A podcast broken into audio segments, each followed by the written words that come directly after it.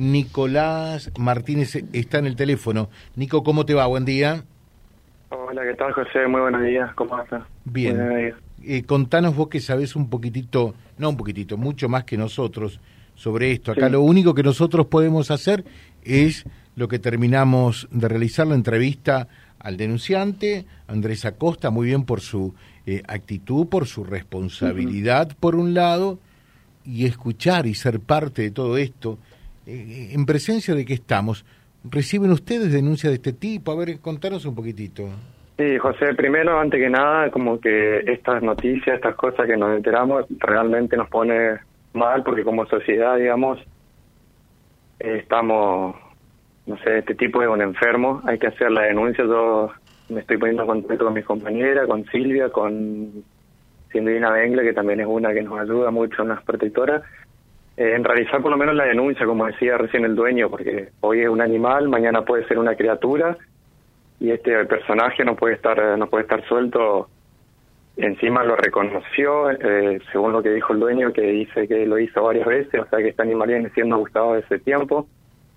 Y quién sabe de cuántas veces cuánto tiempo lo viene haciendo no eh, queremos nosotros mediante la protectora de animales ya sea con caballo con perro con todo queremos concientizar a la gente de que estamos trabajando si bien no se ve mucho nuestro trabajo pero siempre estamos haciendo lo que podemos más allá de nuestro eh, de nuestro dolor y las cosas que vemos realmente es algo que nos, nos duele el alma porque defendemos mucho los animales.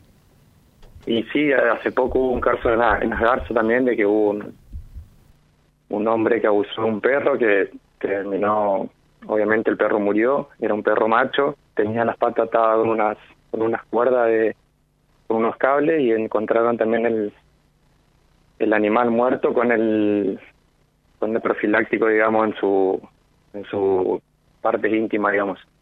Eso también se denunció, no pudimos actuar mucho porque no éramos de la zona, digamos, pero hicimos la denuncia correspondiente y bueno, y ahora hay que ver qué, qué procede el, la policía y no sé si interviene el Estado.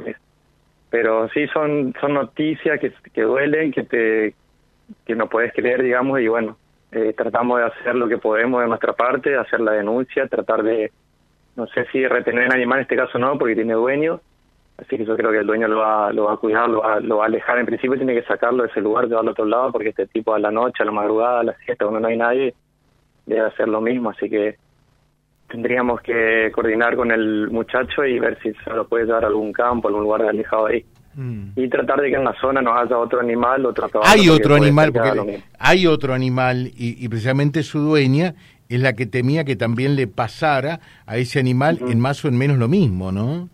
Sí, yo diría que de consejo nuestro, digamos, de tratar de alejarlo de la zona de donde el tipo, bueno, pero si se moviliza por, el, en vehículo propio, lo puede hacer en cualquier lado.